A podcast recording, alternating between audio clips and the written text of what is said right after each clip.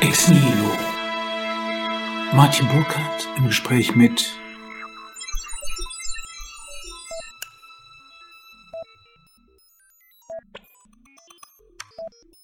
Lieber Herr Wolfsohn, abgesehen davon, dass ich mich sehr, sehr über dieses Gespräch freue, aber Sie haben sich mit Ihrer jüdischen Weltgeschichte etwas unglaublich Kompliziertes vorgenommen. Nicht nur ein Tour d'Horizon durch 3000 Jahre selbst Weltgeschichte, sondern doch auch äh, durch alle erdenklichen Weltgegenden, all jene Bereiche, in denen sich eine jüdische Diaspora herausgebildet hat. Schon angesichts der Stofffülle, die von der Bibelarchäologie bis in die unmittelbare Zeitgeschichte weist, ist das wirklich ein enormes Unterfangen. Aber bevor, bevor wir darauf kommen, lassen Sie mich noch nach dem Titel fragen. Was ist das andere an dieser anderen jüdischen Weltgeschichte? Also das andere ist, dass es äh, zunächst einmal äh, seit ungefähr 40 Jahren keine neuere Gesamtdarstellung der jüdischen mhm. Geschichte gegeben hat. Äh, die Klassiker sind vor dem sechs Millionenfachen Judenmord geschrieben worden, also Heinrich Gretz im späten 19. Jahrhundert und Simon Dubnow im frühen 20. Jahrhundert. Er selber war ja dann ein Opfer des Holocaust. Ähm, das ist äh, insofern berücksichtigt. Zweitens ist es die Interdisziplinarität. Ich habe also mhm. medizingenetische äh, und damit also auch medizinhistorische und damit allgemeinhistorische äh, Methoden integriert, sozusagen konsumierend und mit dem Akzent des Historischen dann versehen. Ich habe eine, wie ich denke, große Lücke versucht jedenfalls zu schließen, nämlich ähm, das Judentum in der islamischen Welt und das Thema Juden in der islamischen. Welt ganz allgemein. Das ist bislang aus Gründen, über die man äh, sehr ausführlich sprechen kann, verniedlicht mhm. worden. Also die These war ja immer, dass äh, es den Juden in der christlich-abendländischen Welt mhm salopp formuliert an den Kragen ging, während es in der mhm. islamischen Welt erheblich besser gewesen wäre. Eine Legende, die mir im Grunde genommen, bevor ich mit den Forschungen begonnen habe, immer schon verdächtig erschien. Ah, okay. Und vor allem, dass ich äh, heiße Eisen anpacke. Also mhm. beispielsweise ähm, das Thema Antisemitismus. natürlich ist der Antisemitismus mhm. ein 3000 Jahre alter Fluch gegen die Juden, mhm. aber zugleich hat er die Überlebensmechanismen, die Überlebensfähigkeit, die Überlebenswilligkeit des jüdischen Kollektivs gestärkt. Natürlich ist das überhaupt keine Beschönigung des Schrecklichen, aber mhm. man muss einfach die Mehrdimensionalität des Faktischen berücksichtigen. Und das ist, äh, würde ich sagen, ganz allgemein, nicht nur bezüglich der jüdischen Geschichte, oft ein Desiderat. Nee, das hat mich auch wirklich, muss ich sagen, diese, genau dieser Teil hat mich absolut überrascht. Man sieht dann natürlich auch bizarre kognitive Dissonanzen. Also Bayezid II., der, der, der osmanische Herrscher, der die Juden aufnimmt, nachdem sie durch die Limpieza de Sangue quasi vertrieben worden sind, ist zugleich derjenige, der bei Todesstrafe den Buchdruck verbietet. Das ist wirklich eine bizarre Geschichte. Also einerseits eine Modernisierung und andererseits quasi eine sehr großzügige Aufnahme der Juden, die quasi als Modernisierungsopfer. Fand ich erstaunlich. Diese, also das, das war wirklich auch für mich ganz überraschend, der ich ein bisschen in der Geschichte mich dann doch auch umgetrieben habe. Und so. Erstaunliche, erstaunliche äh, Konstellation. Ja, ja, aber die Juden waren äh, traditionell sozusagen die modernisierende Elite der jeweiligen ja. Gesellschaften. Und in dem Augenblick, wo es ähm, in den einheimischen Gesellschaften, zu denen ja faktisch ja. und seelisch die Juden auch gehörten, aber sie wurden nicht als solche akzeptiert und toleriert. Und in dem Augenblick, wo die, also in Anführungszeichen gesprochen, einheimischen mhm. Nicht nur den Startlöchern steckten, sondern mit brannten, wurden die Juden vertrieben. Ein klassisches Muster, das man über ja, ja. zumindest 2000 Jahre verfolgen kann. Erzählen Sie, wie ist Ihnen der Gedanke gekommen, eine solche Geschichte zu schreiben? Was war die Erfahrung, die Sie sich für Ihre Leser gewünscht haben? Ja, also wenn Sie so wollen, eine jüdische Geschichte ohne Weihrauch und äh, Parfum darzustellen und auch von den üblichen, wie man heute sagt, Narrativ, also nur dem Opfergedanken oder nur dem Heldenhaften. Äh, also alle Juden wären Genies. Natürlich gibt es eine unglaubliche Kreativität im und äh, aus dem jüdischen Kollektiv und das hat seine Gründe und das versuche ich historisch zu erklären. Nicht mit dem üblichen Blabla, ähm, ja, ja, die Juden sind äh, so begabt und äh, auch da macht man überhaupt keine mhm.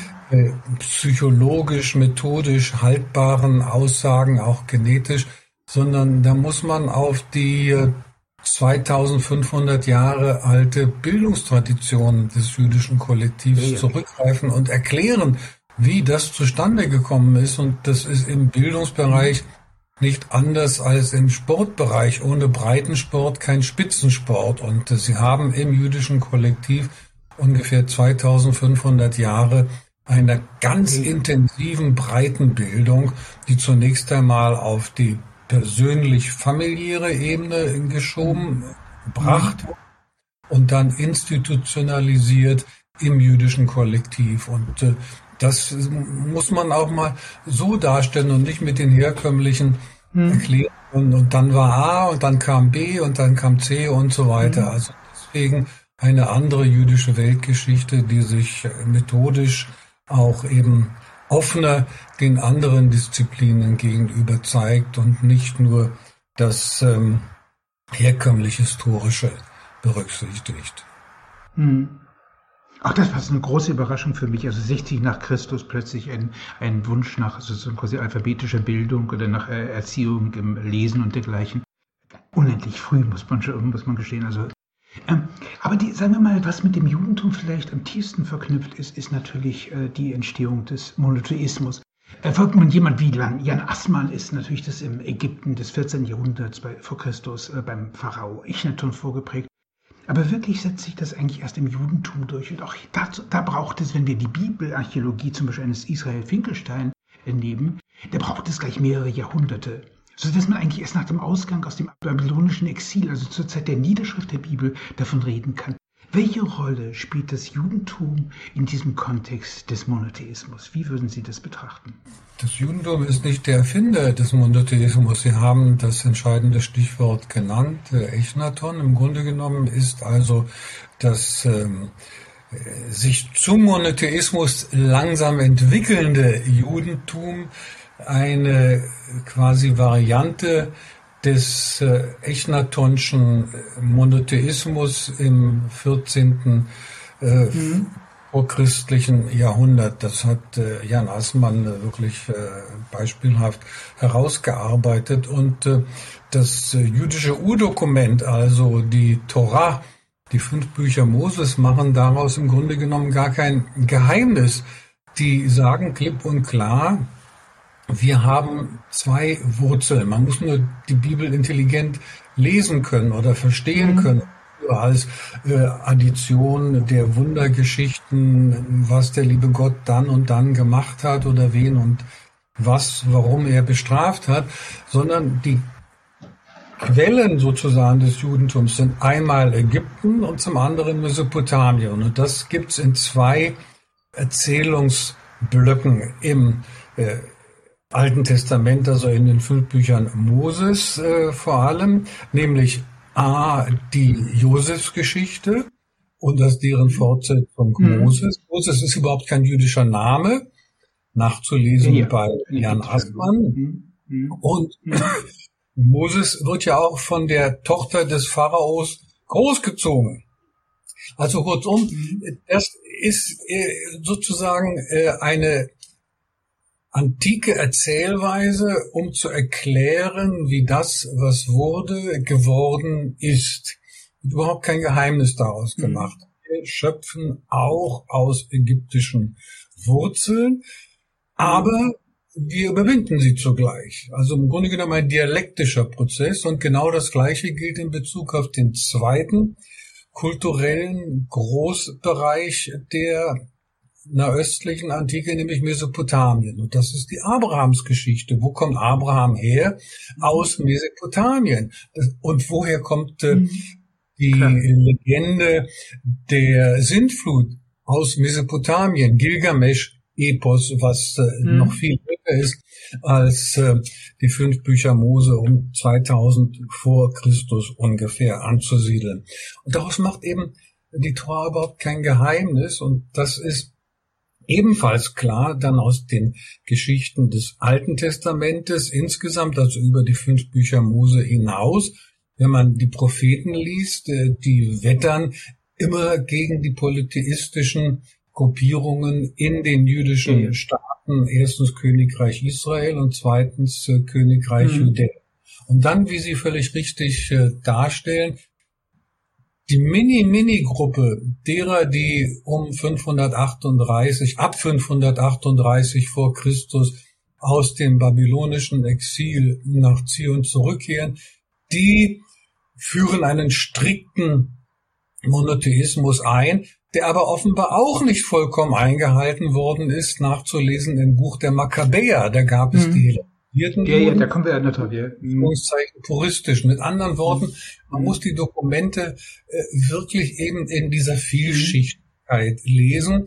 Und ähm, ich wundere mich immer wieder, dass ähm, die Geschichtswissenschaft äh, nicht auf den Begriff der Geschichte zurückgreift, weil Geschichte aus Schichten besteht, mhm. wie in der mhm. Archäologie. Mhm. Und diese Schichten aufzudecken, diese ähm, mhm. Multidimensionalität statt Eindimensionalität, das äh, ist mein Bemühen. Ob es mir gelingt, das mögen andere beurteilen. Mhm.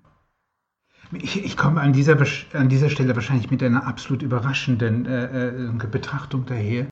Äh, aber sagen wir mal, in meinem Nachdenken über die Philosophie und die Genealogie der Maschine bin ich in so Bereiche hineingekommen, äh, die, sagen wir mal, einen ganz anderen Blick auf den Monotheismus, also auch der sich massiv von dem Jan Assmanns unterscheidet, werfen. Äh, einfach, äh, Wilamowitz Möllendorf ist ein wunderbarer, dieser Nietzsche, Nietzsche bekannte, hat diesen wunderbaren Satz gesagt, dass Zeus eigentlich der erste männliche überlebende Gott gewesen sei. Und das ist, das ist in der griechischen, in der griechischen Mythologie relativ simpel zu beschreiben. Im Grunde genommen könnte man sagen, es gibt so agrikulturelle Gottheiten und es gibt metallurgische Gottheiten, wie man bei der Athene dann sehen kann, die dann als Kopfgeburt aus dem, aus dem Kopf des Zeus herauskommt. Und Zeus Metallon in, in, in, Kreta ist äh, sozusagen quasi schon im 15. Jahrhundert vor Christus etwas, was eigentlich als Instanz da ist. Und wenn man so will, im Griechischen eine, eine Tendenz zum Monotheismus hat. Und ein Punkt, der mich wirklich, wirklich überrascht hat, sozusagen quasi in dieser, äh, wenn man so will, äh, Archäologie des Denkens, war es das Kreti und Pleti, die Kureten, also dass im Grunde genommen die Seevölker natürlich über Kreta kommen und dass sie Metallurgie nach Israel wenn man es will, hineinbringen. Und das, das goldene Kalb ist ja im Grunde genommen, äh, Israel Finkelstein erzählt es ja wunderbar, so wie lange man eigentlich braucht, um sich von dieser, von diesen, wenn man so will, noch erdverwurzelten, aber dann doch metallurgischen Gottheiten letztlich zu entfernen. Das, aber das ist eine, eine Geschichte, die Ihnen gar nicht so äh, wahrscheinlich untergekommen ist im Nachdenken über diese äh, sehr interessanter Punkt. Ich habe das, denke ich, doch, äh, müsste jetzt im eigenen Buch nachblättern, erwähnt äh, okay. äh, in den theologischen Passagen, äh, nicht so detailliert, wie Sie das darstellen, aber der ähm, kulturhistorische Zusammenhang äh, zwischen dem antiken Hellas und dem vorderen Orient ist ja ganz offensichtlich. Nicht mhm. nur der Seevölker, die ja in, in dem palästinensisch-arabischen Narrativ als die Vorfahren der Palästinenser betrachtet werden. Das ist ein bisschen problematisch, um nicht zu sagen total falsch, weil mhm. die Seevölker ja aus dem Balkan stammten und ja, keine Araber gewesen sind. Aber das nur nebenbei. Wenn Sie zum Beispiel an die Schilderung von Goliath, also dem Riesen gegen den Philister genau. äh, Riesen, äh, der gegen David kämpfte oder David gegen diesen Riesen, sich das mhm. mal anschauen, dann ist da die Beschreibung seiner Ausrüstung, die des griechischen Hopliten der Zeit um ungefähr 500. Darauf wollte ich hinaus, ja. Yeah. Also da sind ganz eindeutig ähm, diese nicht nur jetzt ethnischen Verflechtungen, ethnisch-geografischen, mhm. weil die Seevölker mhm. aus dem antiken Hellas kamen oder genauer gesagt äh, vertrieben worden sind. Ähm, dann haben sie natürlich ähm, auch die Götterwelt. Ich bin da ketzerisch und sage, dass es zwischen dem ja. Monotheismus und dem Polytheismus gar nicht so einen großen Unterschied gibt.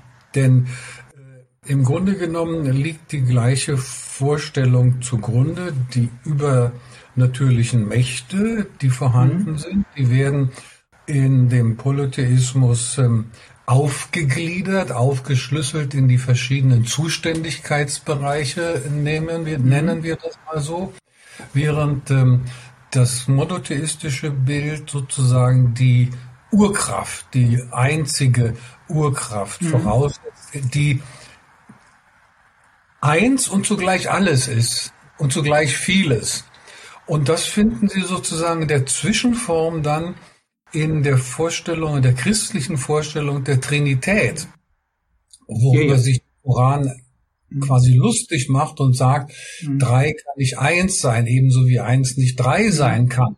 Aber es hätten auch 25,5 sein können, denn das Bild, die Vorstellung, die dem zugrunde liegt, heißt, Gott ist alles, jedes, in allem und kann sich aufteilen. Gottes Sohn, Gott Vater, Gott Sohn und Heiliger Geist. Mhm. Insofern ist das ähm, die gleiche Grundvorstellung, die Variationen hat, aber zwischen dem Menschen und dem Übermenschlichen äh, ganz klar ähnlich die Unterscheidung sieht. Der George Frankl hat in seinem Nachdenken über den Monotheismus ja die äh, Gottesfigur mit dem psychoanalytischen Über-Ich äh, verknüpft. Und man könnte wirklich sagen, dass die, wenn man so will, diese jüdische, das jüdische Alphabet, die jüdische Schriftkultur viel stärker diesen, diesen Gedanken letztlich in die, in die Welt hinausbringt, also dieses, dieses, dieses Vater, diese symbolische Vaterfigur. Wenn zum Beispiel im fünften Jahrhundert in Griechenland so ein Xenophanes irgendwie sagt, also die, die Griechen haben den Göttern alles in die Schuhe geschoben, was sie selber machen. Also sich betrügen, Ehebruch und dergleichen. Und, und dann diesen finsteren Gedanken sagte, also wenn die Pferde Götter hätten, dann wären es pferdeähnliche Götter und die Stiere Stiere-ähnliche. Während sozusagen die Idee dieses äh, Über-Ichs, dieses jüdischen Über-Ichs, ist ja schon was sehr, sehr Besonderes, muss man sagen. Muss ich nachdenken. Im Grunde genommen kann man das so sehen, aber Gott ist, der Mensch ist das Ebenbild Gottes und dann haben Sie recht, ähm, es könnten dann die ähm, Götter der Rindviecher könnte dann ja, ja. sein, um es mal ganz ketzerisch, scheinketzerisch zu formulieren. Natürlich, ähm, aber es ist immer der Grundgedanke, der unterschiedlich quasi personifiziert wird. Und im Laufe der mhm. Kulturentwicklung entfernt sich ja äh, im Monotheismus, ja. im christlichen ebenso wie im jüdischen der Gedanke vom personalistischen Gott. Das ist ja im Grunde genommen eine Art der Volksfrömmigkeit, die geblieben ist. Mhm. Aber wenn man sich die philosophischen Erklärungen anschaut, äh, etwa bei Spinoza, äh, Pantheismus, Panentheismus und so weiter, aber mhm. auch schon im Mittelalter bei Maimonides, der klipp mhm. und klar eine Grenzziehung vornimmt zur Personalisierung Gottes. Ähm, also insofern ist die Personalisierung nur eine Brücke, dass man sich das Übermenschliche quasi menschlich vorstellt. Im Grunde genommen ist ja schon etwas vorweggenommen. Vielleicht, vielleicht meine, meine Freundin Christina von Braun hat es eigentlich damit erklärt, dass sie sagte, dass die äh, im, in, im jüdischen Alphabet die Vokale nicht notiert werden. Das bedeutet eigentlich auch, dass es eigentlich keine wirkliche äh, universalistische Sprache ist, die in andere Sprachen übersetzt werden kann. Das ist ein alter Gedanke von Harold Innes gewesen. Der sagte, das Alphabet kann eigentlich jede Sprache in sich auf. Während das Nicht-Notieren des Alphabets ist ja ein bisschen sowas wie Valentinus, der dann später die Idee des fremden Gottes hat. Also man hat eine Instanz über sich, die man noch als etwas äh, äh, auffasst, die, die sozusagen quasi nicht dem menschlichen Gewerk untertan gemacht wird. Wäre das ein Gedanke, der für Sie nachvollziehbar ist? Ja, aber ähm, ich sehe das als Historiker anders und ordne ah. es ein in die, ich sag mal, abgrenzenden Mechanismus, Mechanismen im Judentum. Mhm. Darunter verstehe ich die Speisegesetze, denn wenn mhm. bestimmte Speisen nicht eingenommen werden können, äh, die andere einnehmen, kann man nicht ähm, zu Tisch sich gemeinsam setzen und äh, der erste Schritt ins Bett führt vom Tisch bekanntlich, jedenfalls im symbolischen, manchmal auch im praktischen Sinne. Also äh, da sind die äh, jüdischen Gesetze äh, sehr praxisnah und pragmatisch. Die werden Absolut.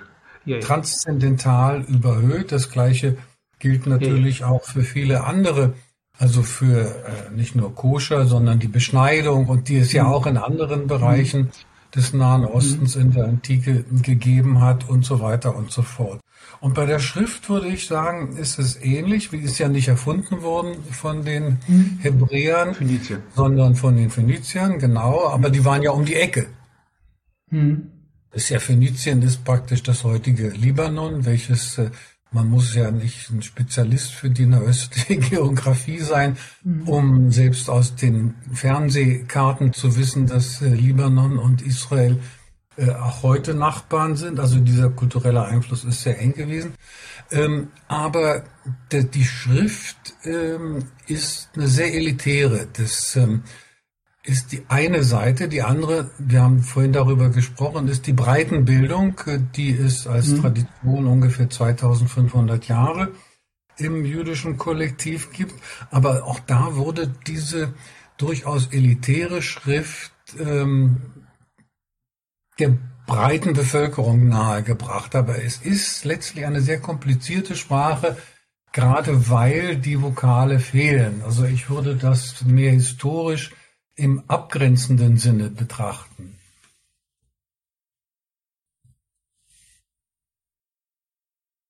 Nochmal auf diese, diesen Punkt zurück. Sie bemühen, das habe ich ganz häufig im Buch gefunden, diese Bemerkung Heinrich Heines des portativen Vaterlandes.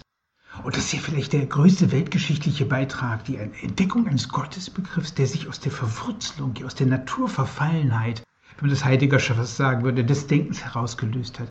Aber da tut sich auf der anderen Seite auch ein gewisses Paradox, äh, Paradox auf. Denn diese Ortlosigkeit führt ja fast zwangsläufig dazu, äh, dass man in den Universalismus hineingerät. Und dazu, dass sich der Volksgenosse eigentlich zum Mitmenschen auflöst, was ja eigentlich die Bedeutung des äh, Wortes Adam ist, der Mensch, also im weitesten.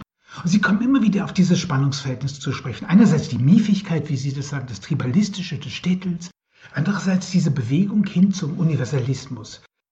Und das führt, das fand ich auch einen endlos interessanten Gedanken, eigentlich in eine Form der Selbstauflösung hinein. Wie sind Sie eigentlich mit dieser Spaltung zwischen äh, Partikularismus und Universalismus selbst umgegangen? Persönlich. Ja. Also der denkt, das ist ja was sehr kompliziert, was sehr, sehr kompliziert ist, dass man spätestens dann mit Kindern und dergleichen mit der Familie ist, das spielt das ja alles eine, eine gewisse Rolle. Ja, natürlich, aber auch die Orientierung am Partikularismus sollte nicht die Fähigkeit und Willigkeit zum Universalismus ausschließen. Äh, der mhm. Partikularismus des einen heißt ja nicht, dass das praktisch als Gesamtes zu setzen ist mhm. und äh, wenn es so etwas wie Toleranz und das Akzeptieren des anderen in seinem Anderssein gibt, dann akzeptiert man auch andere Partikularismen, ohne die eigenen absolut zu setzen. Und ich glaube, dass mir das gelungen ist, wenn ich die Zusammensetzung meiner Familie betrachte. Das gilt sowohl für das Konfessionelle als auch für mhm. das Ideologische. Und ich würde sagen, das ist die Nagelprobe und ähm, die würde ich, ohne mir selbst auf die Schulter zu klopfen, zugute halten. Ja. Und ähm, das erwarte ich oder hoffe ich auch bei anderen mhm. erleben zu können. Aber ich bin Realist genug, um aus der Geschichte mühelos zu erkennen, mhm. dass dem nicht so ist. Ich halte das nicht jetzt für sozusagen das Beispielhafte für alle und jedermann, aber wenn man diese Spannung zwischen Universalismus und Partikularismus kennt und äh, zugleich sieht, dass die Welt für alle da ist, dann muss man sich ähm, damit abfinden und das durchaus auch als Anregung. Heißt aber nicht, dass man alles übernimmt. Man kann ja auch gar nicht quantitativ alles nee. übernehmen, aber der jeweiligen fremden oder teilfremden Umwelt gegenüber offen sein. Und das ist ja dem Judentum in der großen Mehrheit immer gelungen. Auf der einen Seite das Partikulare zu bewahren, ohne partikularistisch mhm. zu werden und ähm, zugleich auch die nichtjüdische Gemeinschaft äh, versuchsweise, leider nicht erfolgreich, meistens dem Allgemeinen gegenüber zu öffnen. Umgekehrt war es aber so, dass die Juden immer funktional äh, gegen, genauer gesagt, missbraucht mhm. worden sind und in dem Augenblick, wo ja, man ja. sie nicht brauchte, vertrieb man sie.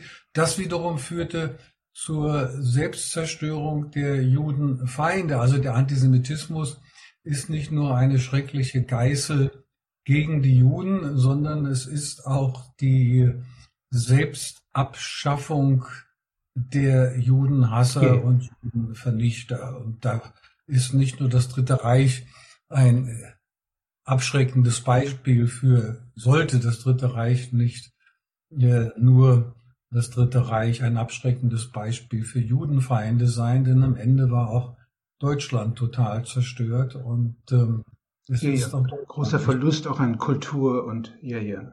Ja, und das ist das Gleiche können Sie auch durchdeklinieren für Spanien, mhm. das 1492 mhm. Judenbetrieb, Portugal, Portugal 1497 und und und und ich mhm. zeige mhm. ja in dem Buch immer mhm. die äh, Judenvertreibungen und die Judenvertreibungen erfolgten immer auf den jeweiligen wirtschaftlichen und kulturellen Höhepunkt der jeweiligen Gesellschaft. Und dann, nachdem die Juden vertrieben worden waren, war es nicht nur schlimm für die Juden, nur in Anführungszeichen, mhm. sondern auch für die Judenfeinde wurde es äh, sehr plötzlich sehr schlecht. Ja, ja, absolut nach, nachvollziehbar. Ähm, ich will noch einen, einen ganz kleinen Schritt vielleicht noch zurückgehen, weil sozusagen quasi meine Vorgeschichte ähm, äh, mich da sozusagen äh, etwas anderes geprimed hat. Ich habe ich hab beim Nachdenken über die Ge Geburt sozusagen quasi des Judentums, war ich ein bisschen immer ratlos, weil in der Geschichte, meine Philosophie der Maschine äh, äh, war, war sozusagen das Judentum immer ein nicht belichteter letztlich äh, äh, äh Teil. Ähm, wir haben einerseits diese Parallelgeschichte zum griechischen Alphabet, ähm, die hebräische Schrift. Aber es scheint so, als äh, hätte die jüdische Kultur, die doch äh, als erste die Schriftreligion letztlich um Schriftkultur umarmt, ja zur Schriftreligion wird, diese Logik nicht ganz zu äh, Ende buchstabiert, also das Offenlassen der Vokale. Ähm, und auf diese Weise hat man eigentlich den Partikularismus bewahren können. Andererseits hat man sich damit auch der Vorzüge begeben, die mit dem Alphabet einhergingen. Also Philosophie, empirische Wissenschaft, Demokratie, Säkularismus. Also ich rede immer, noch sozusagen von der Zeit äh, vor, den, vor den Makkabäen. Und das sucht die jüdische Gesellschaft heim, als die Seleukiden Jerusalem besetzen und direkt neben dem Tempel das erste Gymnasium errichten, in dem die Athleten, genauer die jüdische Elite, äh, ihre Körper und ihren Geist ausbilden. Und da erhebt sich sofort der Widerstand. Man wirft den jüdischen Eliten vor, dass sie sich nicht beschneiden lassen, um auch nackt als Grieche dastehen zu. Das war, das, das war die Lektüre dieser Makkabäer-Bücher, die mich absolut fasziniert hat. Man könnte sagen, dass der Aufstand des Judas Makkabäus wirklich was ganz Paradoxes ist. Man könnte sagen, dass die Schrift heilig gesprochen wird, dass man das Wort des Propheten zu einer Form der Geschichtsphilosophie adelt. Und im vierten Makkabäerbuch wird diese metaphysische Überbietungsstrategie ganz deutlich. Da heißt es, die Vernunft unseres Vaters Eleazar lenkte wie ein trefflicher Steuermann das Schiff der Frömmigkeit in dem Meer der Triebe, um sie in den Hafen des siegreichen Todes äh, äh, äh, einleiten zu lassen. Also ohne Judentum könnte man sagen, keine Offenbarung, keine Utopie, keine christliche Philosophie. Das war das, was mich so unendlich interessiert hat an dieser Konstellation. Der Beginn des apokalyptischen Denkens letztlich nicht im Christentum, sondern im Judentum zur Zeit des Antiochos Epiphanes. Richtig, aber das war ein gesamtregionales Phänomen im zweiten vorchristlichen Jahrhundert. Ja aus ähm, handfesten historischen Gründen nachvollziehbar, eine Zeit des totalen Umbruchs. Äh, wir haben also den allmählichen Zerfall des, ähm, der drei postalexandrinischen Reiche mhm. mit den Machtverschiebungen auch und ähm, der Untergang von großen Staatswesen oder Gemeinwesen ist äh, dann immer auch im kollektiven Denken, in der Kultur mit Untergangsszenarien verbunden. Also insofern würde ich auch die apokalyptischen Visionen nicht unbedingt für eine jüdische Erfindung halten. Denken Sie an die Sintflut, die Erzählung von der Sintflut, die ja noch viel älter ist. Wir sprachen vorhin darüber, mhm. gilt 2000 Jahre vor und äh, es gab auch äh, Naturkatastrophen, das darf man nicht vergessen, nicht weil heute alle und jeder über Klima spricht, aber auch die historischen Veränderungen sind ohne Klimakatastrophen quasi undenkbar. Entschuldigung. Also insofern würde ich da die jüdische Avantgarde nicht so stark festsetzen. Hinzu kommt auch, dass die Betonung des Hebräischen mit der Exklusivität dieser Sprache historisch nicht zutrifft, denn es wurde die Landessprache, die gesamte Region mhm. Aramäisch und nicht äh, Hebräisch. Mhm. Yeah, yeah. War yeah. eine regionale Mischform, die ungefähr von 600 vor Christus bis ungefähr 600, 700 nach Christus, also mit Beginn der Arabisierung des vorderen Orients endete. Also insofern gab es auch hier keine jüdische Exklusivität. Hinzu Oder Philo von Alexandria dann zum Beispiel auch, ja? Ja, klar. Griechisch dann die haben, in haben Griechisch genau. gesprochen. Ja, also genau. die jüdische Bildungselite hm. war immer meistens zweisprachig, völlig klar. Mhm. Und ähm, gerade weil Sie die Makkabäer erwähnen, das war äh, die Unterschicht, völlig klar. Der ja, Vater von äh, mhm. Judah Makkabäus war ein, polemisch formuliert, Provinzpriester. Und ähm, das Zentrum war natürlich Jerusalem und Modiin, wo die Familie herstammte, war ein kleines Nest weiter mhm. weg von Jerusalem. Also kurzum, im Grunde genommen ist doch völlig klar, was für eine kultursoziologische Spaltung hier erkennbar wird. Wir haben die Kulturelite, also Bildungselite, die hellenisiert war, die, mhm. die zweisprachig gewesen ist und auch eben Partikularismus mit Universalismus verbunden genau. hat. Ja, ja.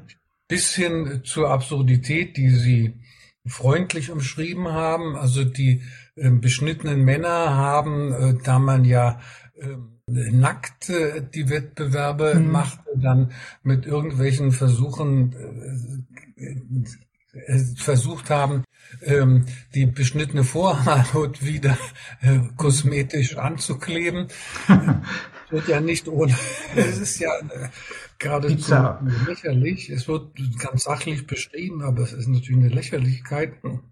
Also kurzum, wir haben hier einen Aufstand der weniger Gebildeten gegen die mhm. Gebildeten. Und äh, insofern ist das Judentum auch diesbezüglich immer gespalten gewesen. Und wir sehen das heute auch im modernen Israel. Mhm. Ähm, ja, ja, ja, absolut. Die, die gegenwärtige Regierung unterstützen, mit Ausnahme der Religiösen, die natürlich lesen und schreiben können, aber außer Hebräisch keine andere Sprache oder Jiddisch und auch keine mhm. lernen wollen. Also das Lernen von Englisch beispielsweise halten die Orthodoxen für absolut überflüssig, mhm. ebenso wie das Erlernen von Mathematik. Also wir haben diesen Dauerkonflikt. Das ist äh, ein Dauerkonflikt in der jüdischen Geschichte. Das versuche ich auch in diesem Buch immer wieder zu zeigen, ja, ja. dass damals war, das erleben wir heute wieder. Das heißt nicht, dass es immer so laufen muss. Aber solche Grundspaltungen, die sind ziemlich dauerhaft. Das Gründen, über die man dann im Einzelnen reden muss. Wobei die in dem Fall die Folgen so interessant waren. Also sagen wir, ich, würde Ihnen vollkommen recht geben. Also diese Start-up-Nation Israel, die in, gerade im IT-Bereich unglaublich, also vorne ist, muss man sagen, absolut bejahend, pragmatisch und keinerlei äh, Charme hat, so eher so amerikanisch frontiermäßig. Und auf der anderen Seite das sephardische Judentum, das eher, sagen wir mal, auf dieser orthodoxen äh, Welt sich beharrt. Das ist natürlich ein, ein Konflikt, der unendlich tief ist und der im Grunde genommen genau der makkabäischen Situation entspricht. Da kommt ein kosmopolitisches Griechentum, kommt mit dem Alphabet, kommt mit der Philosophie und dergleichen. Aber eine Folge finde ich bemerkenswert und die Folge ist die, dass man das Griechentum äh, absorbiert, man könnte es fast psychoanalytisch äh, nennen, die Identifikation mit dem Feind. Also das ist in dem vierten Makkabäerbuch, in dieser Apokryphe, kommt immer wieder dieses Moment vor, dass die wahre Philosophie eigentlich nicht der griechische Philosoph ist, sondern derjenige, der im Grunde genommen im Wissen letztlich Gottes, also auch in der Verbindung zu Gott ist. Und diese, diese ähm, Bindung führt ja, wenn man so will, fast zu dem De metaphysischen Delir, das ja Josephus Flavius wunderbar beschreibt. Also dieses paradoxe Sittengemälde im äh, jüdischen äh, Krieg, das ein bisschen an die Sektiererkämpfe aus dem Leben des Brian erinnert. Also Therapeuten, Pharisäer, Sikarier und äh, Tausende von Messiasen in steter Folge. Ähm, und das ist irgendwie mit, dem, mit, dem, mit der Zerstörung des Tempels hat das ja alles 70 nach Christus ein Ende diese, diese Welt. Und es beginnt eigentlich genau dieses Moment des portativen Vaterlandes. Aber da erweist sich natürlich diese Metaphysik als wirklich unglaublich hilfreich. Ne? Ja, aber äh, Sie haben diese inneren Konfliktlinien oder sagen wir die Konfliktlinien, die sich aus der neuen Situation ergeben, auch dann in den anderen äh, neueren Formen des Judentums. Also im talmudischen Judentum haben sie zwar keinen Bürgerkrieg, mhm. Den es ja im zweiten vorchristlichen Jahrhundert zwischen Pharisäern mhm. und Sadduzäern gegeben hat.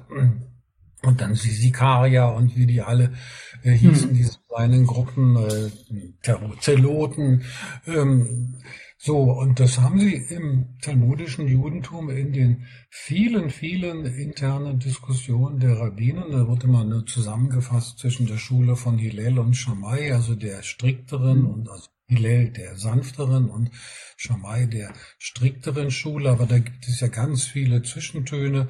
Also das ist ähm, sozusagen, also diese Schulung, nicht, in diesem Falle ist es das Aufeinander gegeneinander, genauer gesagt, äh, gehen mit Worten, mit Gedanken und nicht mhm. mit Waffen mehr. Mhm. In dem Augenblick, wo man keinen Staat hat, kann man ja auch nicht mhm. ähm, Krieg, auch nicht einmal Bürgerkrieg führen, sondern nur einen geistigen Krieg. Und da ging es oft hoch her, wenn man die Geschichten um die talmudischen Weisen herum liest. Das war nicht nur Friede, Freude, Eierkuchen,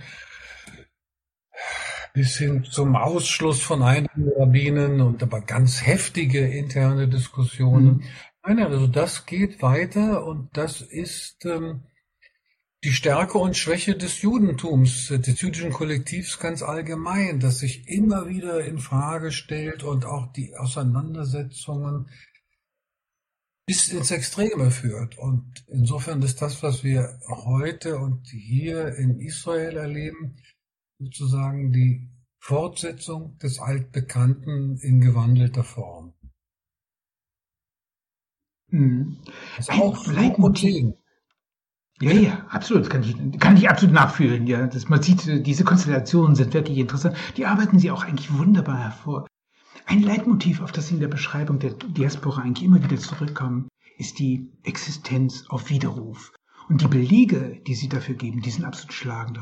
Auf eine kuriose Weise hat mich das an die Funktion des Pharmakos in der griechischen Polis erinnert, der in Zeiten guter Konjunktur von den Bürgern pfleglich behandelt worden ist, in den Zeiten von Krieg und Niedergang als Sündenbock missbraucht worden ist. Würden Sie dieser Beobachtung beipflichten? also die, die, die, die jüdische äh, Minderheit als Pharmakos in den Gesellschaften, in den Mehrheitsgesellschaften? Da verstehen Sie viel mehr als ich. Ich bin da nur ein äh, Barfußphilosoph und äh, als Historiker würde ich sagen, ja, das stimmt.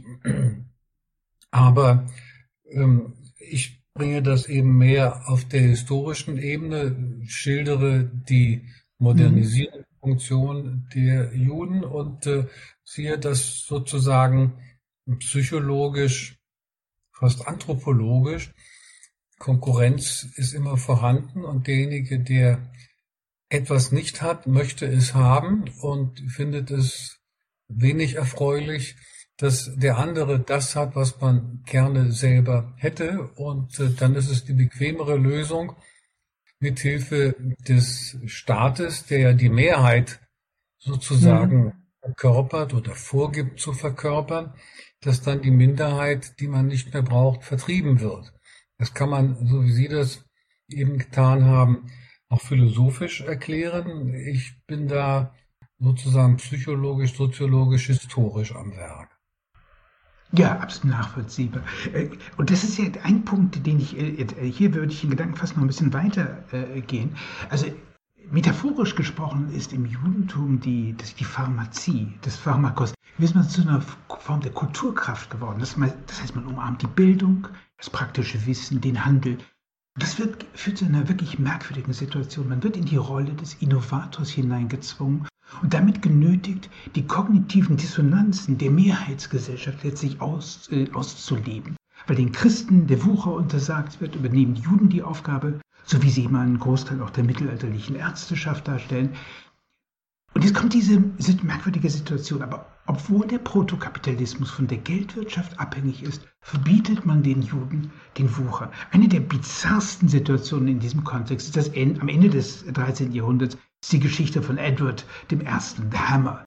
Der ist von den Kreuzzügen zurückgekommen, hochverschuldet bei venezianischen Bankiers. Der bittet seine englischen Lords, ihm die eine Taxe zu erlauben und die sagen, eigentlich wollen wir das nicht. No taxation without representation. Und kommen auf die Idee, dass man die Juden enteignen könnte und des Landes verweisen könnte. Ist ja auch viel billiger letztlich. Äh, das passiert. 1290 wird England judenrein. Und jetzt ist das Problem aber gar nicht aus der Welt geschaffen. Das finde ich das Bizarre. Denn fortan beklagen sich die englischen Wucherer darüber, dass sie sich als Juden verkleiden müssen, um Wucher treiben zu können. Diese Geschichte fand ich absolut wahnsinnig. Ja, weil bestimmte Funktionen einfach übernommen werden müssen und äh, diejenigen, die sie übernehmen, durchaus Vorteile haben, aber auch den Nachteil, dass ähm, sie eben wegen dieser Funktionen angegriffen werden. Und ähm, ich weise noch einmal darauf hin, das konnten die Juden äh, auch besser das Innovative oder das funktional Notwendige, weil die, um auch England zu bleiben, das war ja damals noch nicht die große Handelsnation, die es dann später wurde, das konnten die Juden bis 1290 den Engländern besser bieten und ähm, dann stellte sich auch heraus, äh, die Schuldentilgung äh, durch Vertreibung der Juden, bei denen man die Schulden hatte, löste nicht das äh, ökonomische Strukturproblem. Mhm. Also insofern machte man da die Rechnung ohne den Wirt. Kurzum, in dem Augenblick, und das ist ein gutes Beispiel, wo die Funktion immer noch nur von Juden ausgeführt werden kann und man sie vertreibt, ähm, dann ist es ähm, besonders nachteilig. Wenn man es aber selber kann, dann hat man eine Bevölkerungsschicht vertrieben, die auch so flexibel ist aufgrund ihrer hm. Bildungstradition, dass sie eine andere, ebenfalls innovative Funktion übernehmen kann, weil wer gebildet ist und über das methodische Handwerkszeug verfügt, kann eben von A nach B auch mhm. sich sozusagen ähm, umbewegen, bilden lassen. Mhm. Ähm, kennen wir ja auch jetzt bei ökonomischen mhm. Verschiebungen. Ähm, und ähm, diese Fähigkeit zur Innovation kennzeichnet das jüdische Kollektiv nicht, weil die Juden so genial wären, sondern weil sie trainiert sind, flexibel zu denken. Das kann man auch viel später erkennen, seit dem Fall der Ghetto-Mauern. Bis dahin waren die Juden meistens, was die Bildung betraf, jenseits des Allgemeinbildenden. Mhm äh, vor allem in Talmud-Tora-Studien ähm, besonders gebildet. Mit der Säkularisierung, mit dem Fall der Ghetto-Mauern lernen sie einfach um auf Modernität.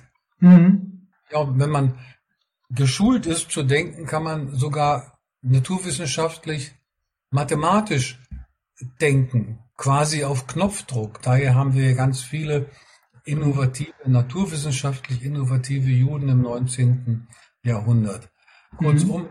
wer das Denken als Denken gelernt hat und wer als Gesellschaft meint, auf diese innovativen Kollektive verzichten zu können, schneidet sich ins eigene Fleisch. Daher bin ich also auch gegenwartbezogen immer wieder gegen dieses säuselnde, ach, Juden sind ja auch so nett und äh, sei lieb zu den Juden. Mhm. Ja, selbstverständlich, zu, zu jedem anderen. Aber der Antisemit schadet seinem mhm. eigenen, vermeintlich nicht-jüdischen Kollektiv. Und deswegen ist der Antisemitismus die größte Dummheit auch für mhm. das Kollektiv des Antisemiten, dem der Antisemit vorgibt, helfen zu wollen.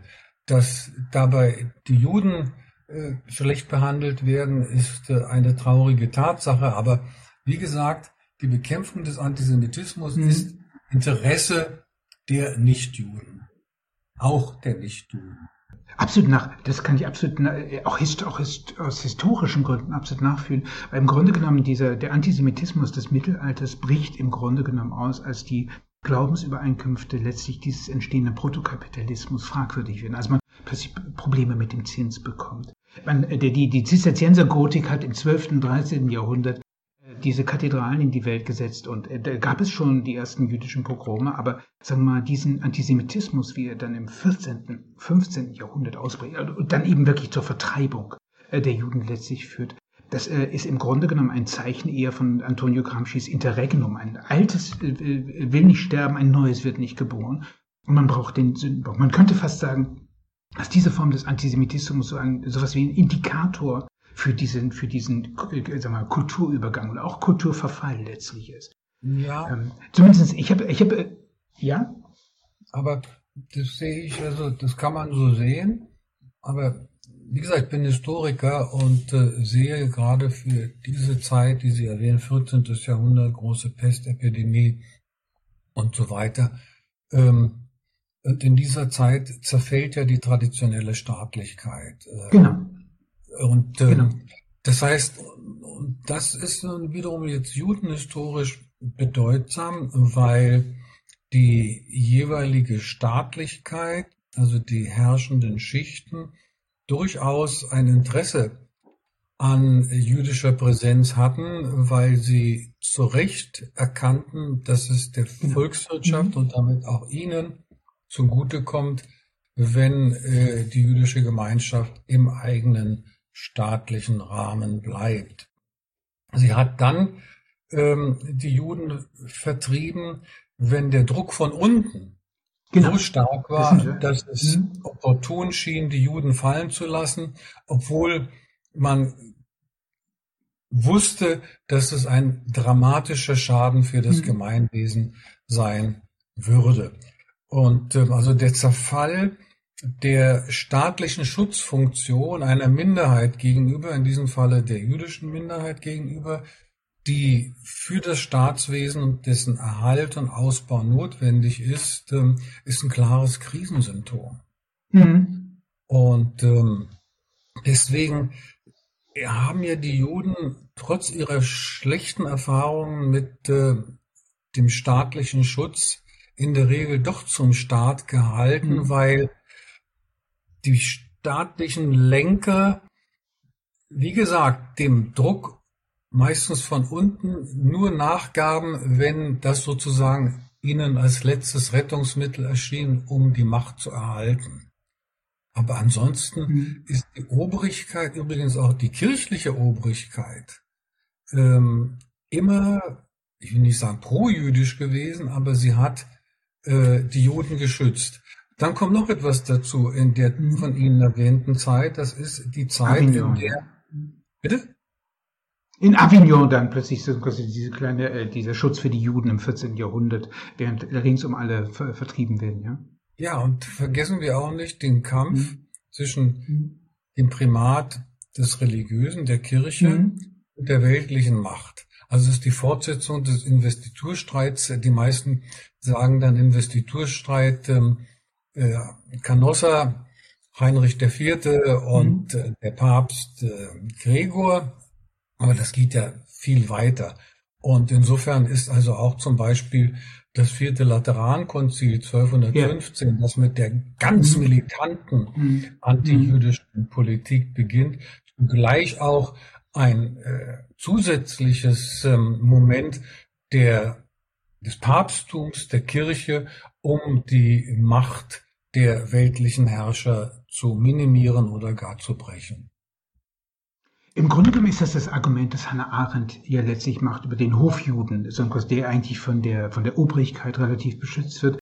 Und da, wo es zur Massengesellschaft kommt, äh, dann wird es letztlich äh, schwierig. Und das ist ja ein Motiv, dass ihr, äh, ihr Existenz auf Widerruf ist ja letztlich das Moment, da wo das Judentum sich mit der Rationalität verbinden kann, oder sagen wir mal, ist es, geht es vergleichsweise gut, da wo sozusagen die Rationalität selbst in Zweifel gezogen wird, weil die Zeitläufe äh, widrig sind, äh, kommt es zu ganz schwierigen, äh, ganz schwierigen Momenten. Insofern könnte man fast sagen, der Antisemitismus ist sowas wie ein Indikator, ein Seismograph für, für gesellschaftliche Umbruchssituationen. Und eindeutig, natürlich, ganz klar. Und äh, wer die Juden vertreibt, egal ob die Oberschichten oder die Unterschichten, nochmal, schneidet sich ins eigene Fleisch. Mhm. Nur ähm, das wird in Krisensituationen, die ja bekanntlich äh, selten rational äh, mhm. kennzeichnet sind, äh, übersehen. Da sind die hochgepeitschten, emotionalisierten Massen und auch die Staatslenker nicht mehr so rational, wie es sinnvoll wäre. Ja, ja. Also beim Schreiben eines Unbehagens in der Moderne, das in ein paar Wochen publiziert wird, hat mich die Frage des modernen Antisemitismus beschäftigt. Dessen Herkunft ist ja eigentlich schon deswegen sonderbar, weil er weniger religiös als vielmehr weltanschaulich motiviert ist und weil den Juden die Verantwortung für die modernen Zumutungen zugeschustert äh, werden. Man sieht im Detail das Ursprungswerk, das ja den berüchtigten Protokollen der Weisen von Zion zugrunde liegt. Maurice Jolys Dialog von Machiavelli und Montesquieu in der Hölle ist eine ätzende Kritik von Napoleon III., also keinem Juden, sondern dem französischen Kaiser. Und plötzlich wird das von russischen Agenten zu einer jüdischen Weltverschwörung umgedichtet, mehr noch zum meistgelesenen Werk des 20. Jahrhunderts. Und dabei liegt das größte Rätsel vielleicht dort, dass der Holocaust genau dort ersonnen wird, wo mit dem Reformjudentum eine Spielart des Judentums existiert, die sich so sehr in die Gesellschaft einblendet, dass das Jüdische fast unsichtbar wird. Wie erklären Sie dieses Rätsel? Dass der Holocaust ausgerechnet dort ersonnen wird, wo das Judentum als sichtbare Differenz mit gelbem Hut und so weiter vollkommen verschwunden ist.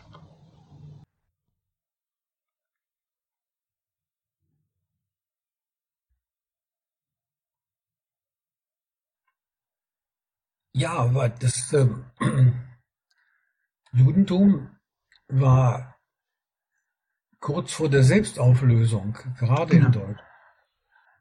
Das kann man, ich habe das mit Thomas Brechenmacher in unserem Buch ähm, Deutschland jüdisch Heimatland anhand der Identifizierung von Juden, der empirisch nachweisbaren mhm. Identifizierung gezeigt. Ähm, die große Mehrheit des westeuropäischen und vor allem deutschen Judentums wandte sich von der jüdischen Identität ab aber ähm, sie waren eben ein Produkt des jüdischen, der jüdischen Tradition, vor allem der jüdischen Bildungstradition. Und das bedeutete, dass sie, und jetzt kommt das alte Schema, eben in den innovativen Bereichen Spitzenpositionen hatte, die die nachrückende, modernisierende einheimische, also nicht jüdische Elite selber einnehmen wollte. Also ganz konkret kann man das wieder festmachen, beispielsweise an den Hochschullehrern. Und kann man sagen, mhm. natürlich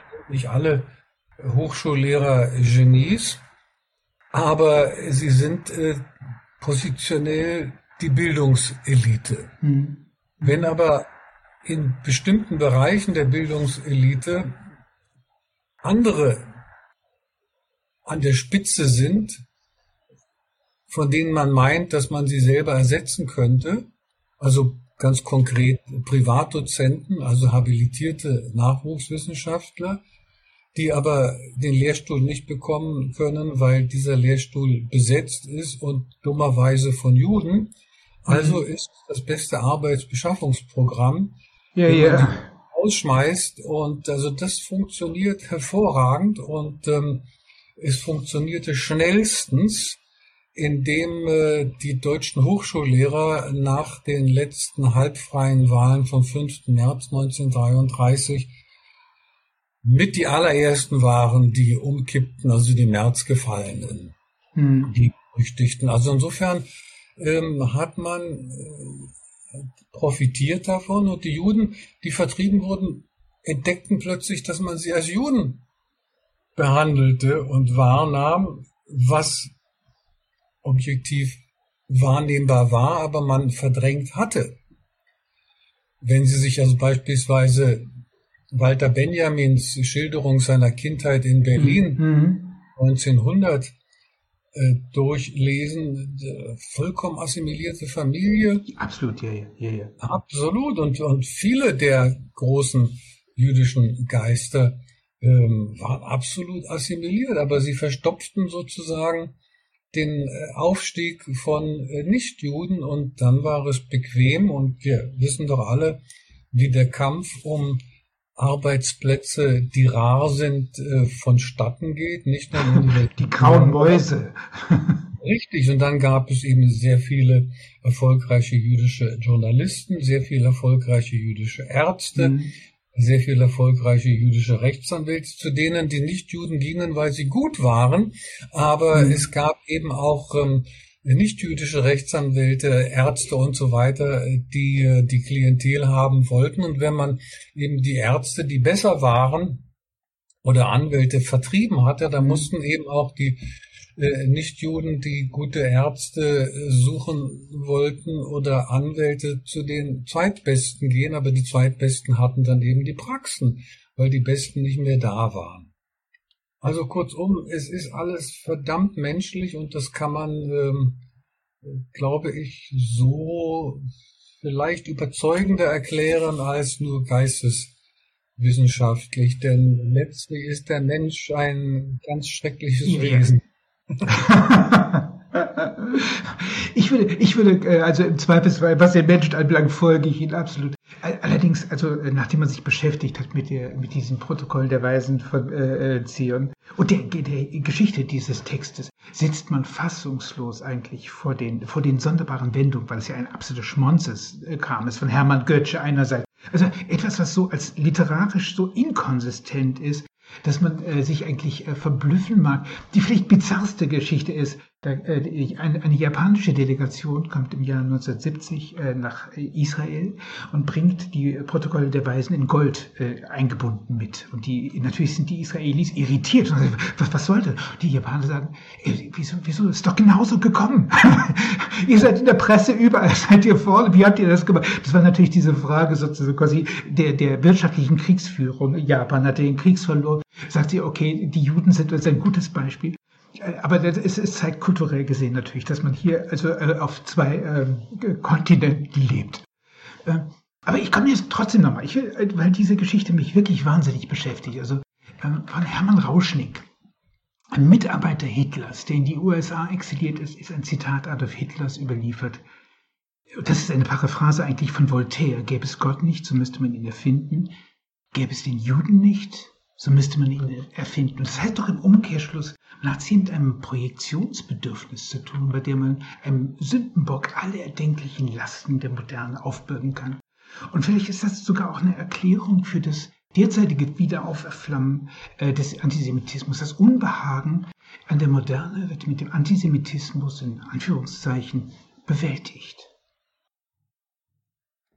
Ja, also ich sehe das wieder handgreiflicher. Äh, prosaisch, okay. nicht ja, anders natürlich, aber äh, kein Bild ist falsch. Also was Sie äh, darstellen, äh, halte ich für überzeugend, aber es ist für mich nicht der Akzent des Wahrgenommenen, weil mhm. ich ähm, bei allen Versuchen, Scheuklappen zu überwinden, auf diesem Gebiet nicht äh, so musikalisch bin wie Sie offenbar. Aber der moderne Antisemitismus ist, äh, bleiben wir mal in Deutschland, äh, relativ leicht zu erklären mit handgreiflichen politischen, mhm. gesellschaftlichen Entwicklungen. Also der altrechte, der altrechte äh, Antisemitismus ist sozusagen ein Kontinuum, mhm. das äh, in keiner Weise überrascht, mit einer äh, überraschenden Nostalgie äh, gegenüber dem Nationalsozialismus, der nicht nur in Anführungszeichen nur äh, sechs Millionen Juden den Tod gebracht hat, sondern auch äh, ungefähr gleich viel Deutschen, mhm. die, sagen wir es klar, als Kanonenfutter von Hitler und Konsorten mhm. missbraucht worden mhm. sind und äh, die das immer noch nicht erkannt haben. Da kann man also nur diesen berühmten Ausspruch von Brecht zitieren, nur die dümmsten Kälber wählen ihre Metzger selber.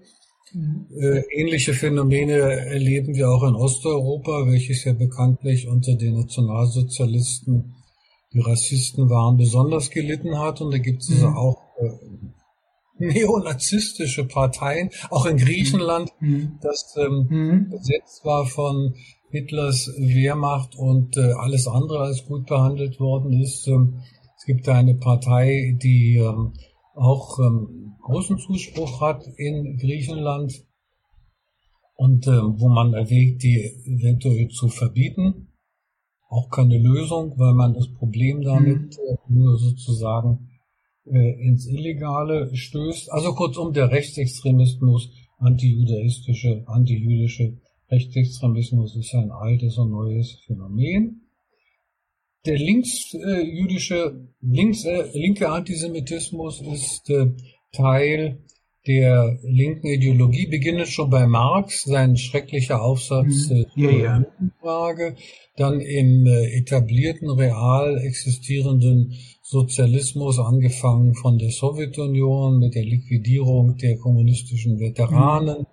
unter Stalin und äh, dann auch in der Nachkriegszeit bis 1953, dann also dann aus Gründen der internationalen Politik die Hinwendung des Ostblocks zur arabischen Welt gegen Israel, das als Speerspitze der USA betrachtet worden ist und damit also die Identifizierung der alten Linken im Westen mit dem Antizionismus und äh, der antijüdischen mhm. Einstellung äh, von links, dann die äh, ganze Drittwelt-Romantik der neuen Linken ab 1968, die mhm. Palästinenser als mhm. ähm, Opfer des Zionismus, also des jüdischen Nationalismus. Die neuen Juden sozusagen. Mhm. Genau, und äh, das wäre dieser Teil und dann eben der Überschwappeffekt von der nahöstlich-muslimischen Welt durch die mhm muslimische Migration aus dem Nahen Osten nach Deutschland und Westeuropa. Ähm, auch da kann man die Gründe leicht benennen. Es gibt im Islam wiederum anders als die übliche Legende, das habe ich in dem Buch ja dargestellt, mhm. einen traditionellen Anti-Judaismus, der ebenso wie beim frühen Christentum eine Abgrenzung, eine polemische mhm. Abgrenzung gegenüber dem Judentum war, verstärkt wird dieser traditionelle Antijudaismus des Islam durch den äh, arabisch-israelisch-palästinensischen Konflikt.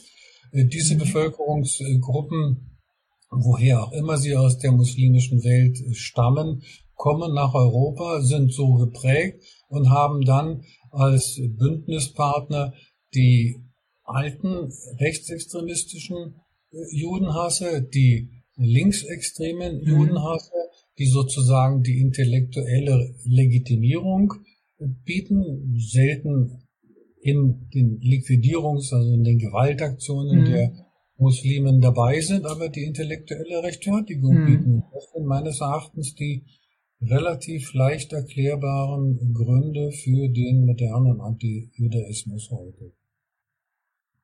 Nein, der ist, ich würde, ich würde ja vollkommen d'accord. Äh, ich würde da finde ich auch ganz praktisch und auch so politisch, ökonomisch durchaus sehen. Sagen wir mal, es ist ein modernes Problem. Die muslimische Welt hat es ganz massiv. Man sieht natürlich auch äh, Israel letztlich als ein unglaublicher, wenn man so will, sowas wie ein, äh, wie ein, wie ein, äh, ein, ein Verletzungsmoment, wie eine Wunde sozusagen quasi des arabischen äh, Selbstverständnisses. Äh, man leidet an dieser Moderne und in dem Maße, in dem sie so quasi äh, voranschreitet und plötzlich in der eigenen Mitte voranschreitet, ist es irgendwie ein Skandalon ersten Ranges. Was sehr viel schwerer erklärbar ist, ist, ist dieser identitäre, also BDS-Nummer, also quasi Boykott und Disinvestment und dergleichen, der Linken letztlich, die immer traditionell doch eigentlich eher so, äh, äh, Minderheiten, äh, äh, wir, zumindest äh, offener gegenüber eingestellt war. Ich würde sagen, es ist eine große identitäre Störung. Das, das erinnert wiederum an dieses, äh, an dieses Moment von Antonio Gramsci, diese Übergangsgesellschaft. Wir haben eine Digitalisierung, und wir haben eigentlich große Teile der Klasspolitik, die sagen, die wollen eigentlich mit dieser Welt letztlich nichts zu tun haben. Und tun eigentlich alles so in eine, um eine Logik des Katechon hinein, äh, des Hinausschiebens hineinzugeraten. Und plötzlich müssen wiederum, wiederum Sündenböcke her. Also das äh, erscheint mir irgendwie eine relativ plausible, äh, plausible Konstellation. Also wenn man zum Beispiel den, äh, was, was Mark Weizmann sozusagen in seinem, in seinem Buch über Hate, über den äh, Exodus der Juden in äh, Frankreich schreibt, das ist ja etwas, wenn man mir das gesagt hätte im Jahr 1980, hätte ebenso wenig, wie ich mir bestimmte Dinge in der Bundesrepublik hätte vorstellen können, hätte ich mir gesagt, eigentlich, eigentlich ist das so nicht denkbar. Also mich hat es massiv überrascht. Mich nicht, weil ich... Ähm, Sie nicht? Nein. BDS und äh, die Anfälligkeit des linksliberalen Bürgertums oder des gebildeten Bürgertums den Zeitströmungen gegenüber seit 1968 als Student erlebt habe. In Und Berlin. Im Grunde genommen halte ich BDS für eine Variation dessen, was damals schon gewesen ist. Also ähm, die Palästinenser als Opfer der schrecklichen Zionisten. Und dann gibt es natürlich den empirischen Anführungszeichen Beleg, äh, weil kein Besatzungsregime nur mit Glacé-Handschuhen äh, die jeweilige örtliche Bevölkerung äh, behandelt. Es gibt eben natürlich in Israel, mhm. weil Menschen überall Menschen sind, Menschen, die zu Gewalt neigen und tatsächlich Schreckliches begehen reaktiv, aber teilweise auch präventiv oder aktiv. Ähm, provokative Siedler beispielsweise. Also kurzum, das kann man dann in Anführungszeichen wunderbar als Beleg dafür nehmen, dass ja also die Zionisten sich ganz schrecklich äh, benehmen, genauso schlimme Unterdrücker sind wie A, B und C. Und ähm, man ist dann eben fortschrittlich und das, ähm, die Anfälligkeit des bürgerlichen Seins gegenüber diesem Schein emanzipatorischen, das habe ich 1968 folgende erlebt und äh, das ist inzwischen mehrheitsfähig. Und äh, dann gibt es eben noch den äh, Antisemitismus der feinen Gesellschaft, dass man natürlich mit Leuten nichts zu tun haben will, die anders als das heute dem guten Ton in Deutschland entspricht, mit der Legitimierung von Gewalt als Mittel der Politik gar nichts zu tun haben möchte. Und in Israel ist Gewalt, ob reaktiv oder aktiv, ein legitimes Mittel der Politik, also Krieg äh, mhm. als Politik mit anderen Mitteln, in diesem Falle nicht Krieg, sondern Gewaltanwendung, wobei Krieg auch mhm. eine Gewaltanwendung ist. Das hat also der brave deutsche Bürger zurechtgelernt für Deutschland und Europa. Hm. Aber die jüdische Lektion war eine andere. Wenn wir hm. eben Gewalt nicht anwenden, dann werden wir liquidiert. Also kurzum, mich überrascht das überhaupt nicht. Ich erwarte sogar noch Schlimmeres. Er ist zu befürchten. Ich wäre aus anderen Gründen wahrscheinlich als Sie, ich bin, bin ich sehr, sehr pessimistisch, weil ich gerade diese, diese, dieses moderne Unbehagen letztlich sehe. Und diese, äh, für mich ist jeder Begriff von Identität im Grunde genommen ein Versuch im Heimatmuseum noch sozusagen sich anzusiedeln und etwas zu behaupten, Don Quixotesk, was schon gar nicht mehr da ist. Also insofern sozusagen quasi ist es nicht so verwunderlich. Ich würde wahrscheinlich sogar sagen, dass die nächste Spielart irgendwie so sein wird, dass man eine, eine Verkopplung von Antisemitismus, so wie man das bei Mark Zuckerberg schon äh, in Ansätzen hat sehen können, digitale Herrschaft, also äh, digitale Leibeigenschaft plus Juden und so. Das ist wahrscheinlich eine schreckliche. Äh, naja, natürlich. Äh, und äh, schrecklich, ja. Und gucken Sie sich mal an, ähm, äh, dass also zum Beispiel jetzt mit künstlicher Intelligenz Chat äh, GPT, hm. äh, GPT. von dem wurde sie erfunden von einem Juden. Da kann man natürlich wunderbar sagen, ah, yeah. siehst du? Sam Altman. Hm? Ja, okay. Da sage ich ja, aber der ist sozusagen der Beweis einmal mehr für die Bildungstradition. Jemand, der aus einem Kollektiv kommt, das immer auf Innovation programmiert ist, mhm. aufgrund dessen, was man gelernt hat. Das Gelernte ist sozusagen das Fundament, das Alte. Aber das mhm. Abenteuer des Denkens, Weiterdenkens, mhm. das ist sozusagen angelegt. Und es ist also kein Zufall, dass Sie in der Soziologie der Innovation, es gibt keine, jedenfalls mir bekannte, dann stellen Sie fest, Holler, äh, da sind die überrepräsentiert, ähnlich wie Definitiv. im Journalismus oder Mark Zuckerberg oder Zuckerberg, wie Sie mhm. wollen. Mhm. Bill Gates wird ja auch inzwischen als Jude von mhm. äh, Verschwörungstheorien gehandelt. Ja, äh, obwohl es Wahnsinn, so hat es doch Methode. Dieser Mann ist einer der ganz großen Innovateure und Innovateure sind sozusagen jetzt im Unterbewusstsein jüdisch. Also muss der Bill Gates natürlich auch jüdisch sein. Jüdisch sein. Im Sinne der äh, traditionell Antisemiten. Also das ist momentan und das, das wird sich nicht ändern. Wir erkennen in ganz Neuen das ganz Alte und das ist mein Bemühen immer wieder, äh, auch im Zusammenhang jetzt mit dem 75-jährigen Jubiläum mhm. des Staates Israel, diese 75 Jahre in den Gesamtzusammenhang von 3000 mhm. Jahren der Geschichte zu stellen. Sie, ähm, Sie, äh, Sie, ähm, Sie absorbieren meine gesamte Kondition, mein Lieber. Ich, ich bin konzentriert, merke ich an meinen Formulierungen. Merken Sie, dass ich bin ich anstrengend. Sie sind, Sie sind im positiven Sinne anstrengend. naja, also wenn, wenn, wenn mich irgendwie was anregt, das, äh, da waren schon einige Dinge in Ihrer in ihrem Buch, die mich äh, wirklich auch überrascht haben. So quasi. Und das fand ich, fand insofern fand ich diesen, diesen Weg äh, äh ganz wunderbar, weil mir so quasi einige Bilder so quasi aufgemacht hat.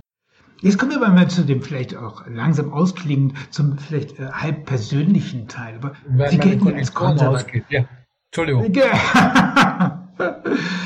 Naja, sag mal, wir könnten auch lange über ChatGPT, mein, mein Sohn ist ein Data Scientist und ich sehe sozusagen, äh, C.G. Jung hat mal wunderbarerweise gesagt, dass das äh, Denken eines neuen Gedankens etwas sehr Gefährliches sei. Und das, das ist, äh, glaube ich, das ist genau der Punkt. Absolut gefährlich, ja. Man ist allein, man ist wirklich allein und das ist eine, äh, ein Schicksal, das nicht ganz unkompliziert ist. Ja, Galileo Galilei. Sie gelten ja als konservativ. Ja. Genau, ja. Sie gelten ja als konservative, aber wenn ich äh, Ihre Geschichte des Judentums lese, dann sehe ich da vor allem eine tiefe Bejahung der Modernisierung, also jenes Wegs, der zur Aufklärung führt. Und deshalb in der Liste der bedeutenden Juden, Juden kam eben auch zum Beispiel Sergei Brin vor. Äh, äh, das ist sozusagen, äh, das ist etwas, was das ist etwas, was ich, äh, was ich wunderbar äh, fand. Also diese Bejahung letztlich eigentlich auch der, wenn man so will, äh, der, Zukunft, der, der Modernisierung. Das ist aber, wenn wir das gesamtgesellschaftlich nehmen, eigentlich nicht unbedingt, sagen wir mal, das, was die, die Mehrheit so wahnsinnig toll findet. Ähm, das sind identitätspolitische Aufgaben offenbar wichtiger, ja. Aber also wichtiger als zum Beispiel sich schriftkundig zu machen. Ich würde, würde sagen, dass die digitale Welt eine Form, neue äh, Ebene des Schriftbegriffs, äh, äh, mhm. wo alles, was elektrisiert werden kann, letztlich zur Schrift wird und auch einen neuen, ein ganz neues Bewusstsein bringen würde. Und äh, da sagen die Europäer, wir können Datenschutz, die Amerikaner können Daten, was ist äh, aber witziger formulieren. Aber wie sehen Sie das? Wie sehen Sie unter diesen Gesichtspunkten, also dass eine Klasspolitik sich nicht schriftkundig machen möchte, wie sehen Sie da die Geschichte und die Zukunft der Demokratie? Wie sieht das aus? Ja, aber das äh, ist ja auch kein neues Phänomen, wenn Sie an äh, die Frühzeit der Industrialisierung denken, wo also äh, der aus heutiger Sicht äh, Bummelzug zwischen Nürnberg und Fürth äh, mhm. Ängste auslöste und so weiter und so fort. Also das war immer Teufelszeug für diejenigen. Der Mensch ist an sich ein konservatives Wesen. Ich ähm, bin auch für die äh, Bewahrung des Bewährten, aber nicht äh, die Bewahrung als Selbstzweck. Und daher dieser scheinbare Widerspruch zwischen Konservativismus und äh, Modernität, wenn Sie wollen, auch Aufmüpfigkeit. Also ich bin zwar mhm. in der Schublade des Konservativen, aber war immer ein Ruhestörer und das kennzeichnet mhm. Konservative. Und das gilt für Juden ganz allgemein. Auch wir wollen unsere Beschaulichkeit im Leben haben, aber äh, sind eben auch trainiert, dem Neuen gegenüber neugierig zu sein. Neugier kommt ja auch von neugierig, ja. Mhm. So, die deutsche Sprache ist da ganz wunderbar. Curious ist nicht so interessant wie neugierig. Yeah, yeah. Das Neue eben, äh, die deutsche Sprache ist manchmal sehr, würde ich sagen, zu den Wurzeln des Gedankens führend. Gerade weil sie so altmodisch ist, nicht latinisiert. Ja, also wie ich das sehe, das halte ich nicht für eine Gefahr der Demokratie, denn das würde ja eigentlich für, also dieser Grundkonservativismus des Menschen wäre eigentlich ein Stabilisator der Demokratie. Mhm. Denn jetzt haben wir die Demokratie und die hat sich ja bewährt im Vergleich zu all dem, was vorher mhm. war, nun nachweislich und ohne Schwierigkeiten nachweisbar. Man schaue sich die Erfolgsgeschichte der Bundesrepublik Deutschland an mit ja, äh, Wohlfahrtsstaaten und vergleiche mhm. das mit dem mhm. äh, Dritten Reich sowieso, mhm. Kaiserreich, also kurzum allgemeiner Wohlstand im Vergleich zu allem, was vorher mhm. war, wenngleich eben der allgemeine Wohlstand noch allgemeiner sein könnte. So, also das Konservative wäre da eigentlich gefestigt. Nein, ich sehe ein anderes Problem. Das Stichwort dazu heißt bei mir Entinstitutionalisierung. Ja. Und das erleben wir auch äh, nicht erst seit heute, sondern seit den späten 60er Jahren mit dem Stichwort äh, Partizipation. Partizipation mhm. hieß ja immer Partizipation außerhalb, außerhalb der Institution, daher also außerparlamentarische mhm. Opposition, mhm. die ich also hautnah erlebt habe als äh, Student, mhm. aber ja, die hat mich erschreckt, weil ich gesehen habe, wie die Massen manipuliert worden sind und mhm.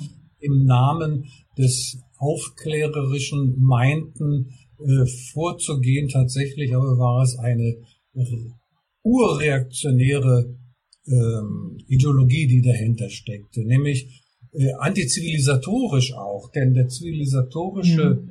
Fortschritt besteht darin, dass die gesellschaftlichen Konflikte, die oft mit Waffen ausgetragen worden sind, in die Institutionen hineingebracht worden sind, sprich ins Parlament, wo man statt Waffen Worte aufeinander mhm. einschlug.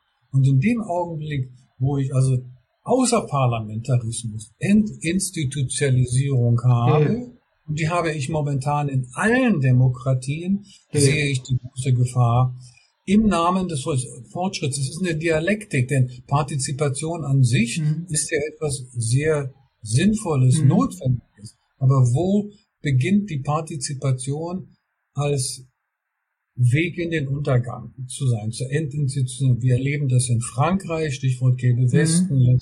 Rentenproteste. Wir erlebten das beim Brexit in Großbritannien. Wir erleben das jetzt in Israel, Gegner der Regierung, Befürworter der Regierung. Und äh, wir werden das auch mehr und mehr in Deutschland äh, erleben. Bis hin zu kleinen Gruppen, die auch was ähm, eben dann boykottieren können. Die, die Straßenkleber und so weiter. Das ist keine mhm. Massenbewegung, aber das kennzeichnet ja die arbeitsteilige Gesellschaft, die extrem arbeitsteilige Gesellschaft, wo es reicht, dass funktionale Minigruppen das gesamte Gemeinwesen außer Kraft setzen können. Also in diesem Falle diese komischen